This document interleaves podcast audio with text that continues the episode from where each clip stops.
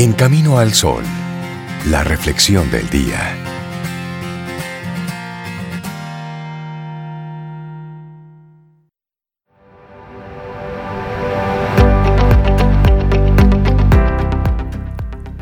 Pero antes una frase de Bertrand Russell que dice, Nadie debería creerse perfecto, ni preocuparse demasiado por el hecho de no serlo.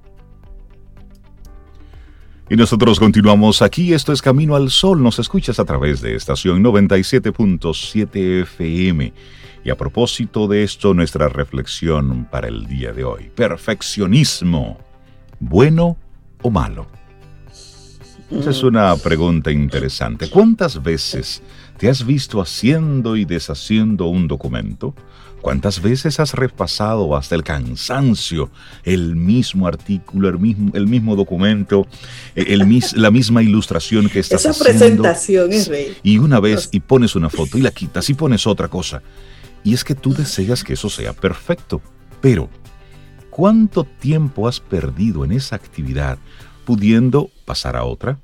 Bueno, en esta reflexión vamos a hablar sobre eso, el perfeccionismo y si éste nos ayuda o no.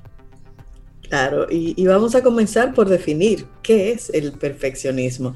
La palabra perfección deriva del latín perfectio y se refiere a la acción de dejar algo acabado, es decir, que carece de errores o defectos y tiene un alto nivel de calidad.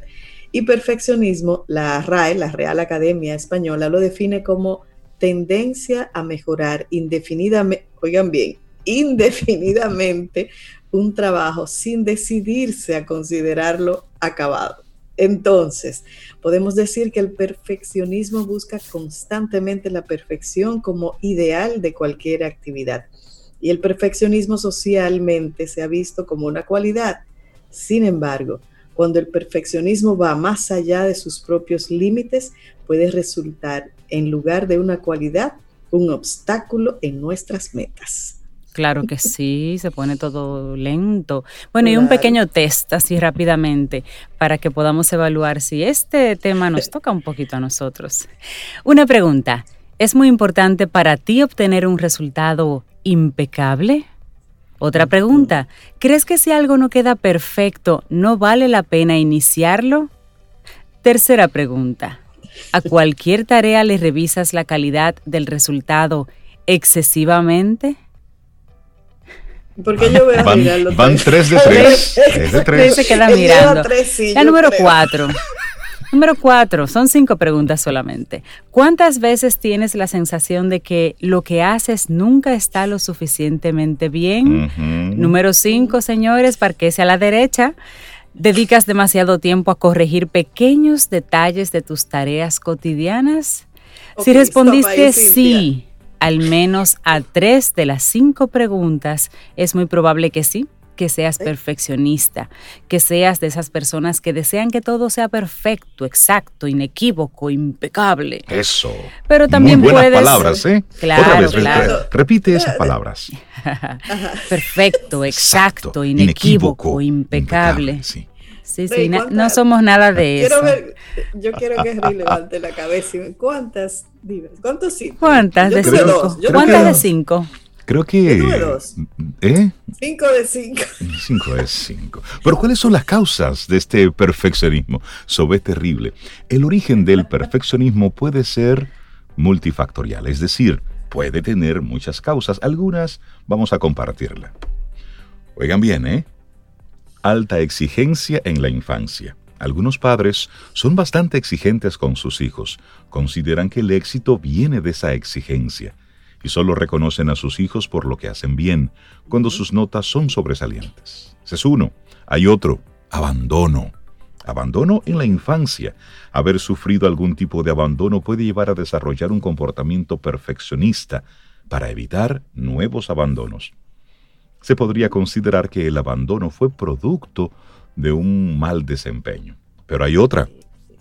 Padres muy jóvenes. Asimismo, cuando los padres son demasiado jóvenes, las circunstancias llevan a los hijos a madurar antes de tiempo, desarrollando entonces a adultos hiperresponsables y perfeccionistas. Así es. Bueno, pero hay otras más. Por ejemplo, tener padres perfeccionistas.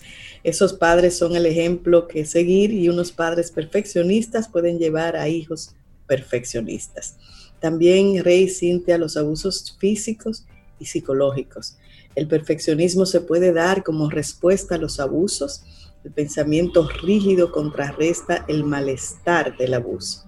Y también la baja autoestima con frecuencia se tiende a compensar la baja autoestima y los sentimientos de inferioridad con comportamientos perfeccionistas para ocultar la falta de valía.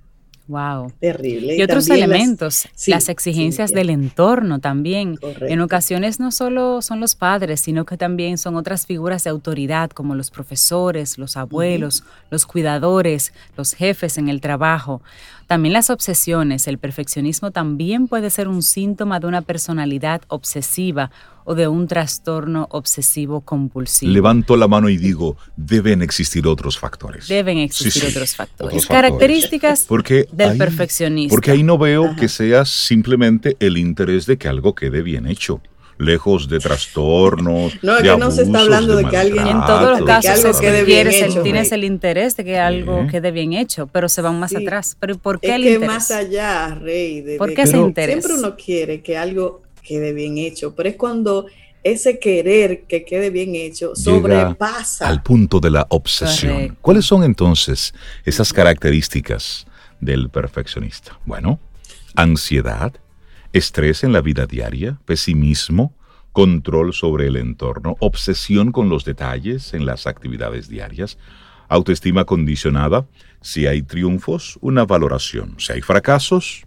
desprecio, pero también la insatisfacción vital, nada es suficiente, autoexigencia y exigencia a los demás, también la comparación constante con los demás, evitar situaciones en las que no se siente total seguridad. Esos son algunos.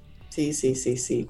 Y, hay otros también, Rey. Demasiada importancia a la opinión de los demás. Y también la irritabilidad, baja resiliencia, o sea, hay una desmotivación ante el mínimo error que cometan o ante el mínimo fracaso que tengan. También la improductividad son parte de las características, igual que el procrastinar, el ser meticuloso. También la baja tolerancia a la frustración y sentimientos constantes de fracaso. Esas son algo, un bloque grande de características para los perfeccionistas. Y hay un ciclo. Y hay un ciclo que se menciona, que está compuesto por siete etapas. Las siete mm. etapas del perfeccionismo. Y rápidamente te comento. Número uno, todo lo que se hace es insuficiente. Eso es lo primero que tú comienzas a pensar. Luego, disminuye la percepción de control. Luego, disminuye la autoestima. Después aumenta la necesidad de aprobación.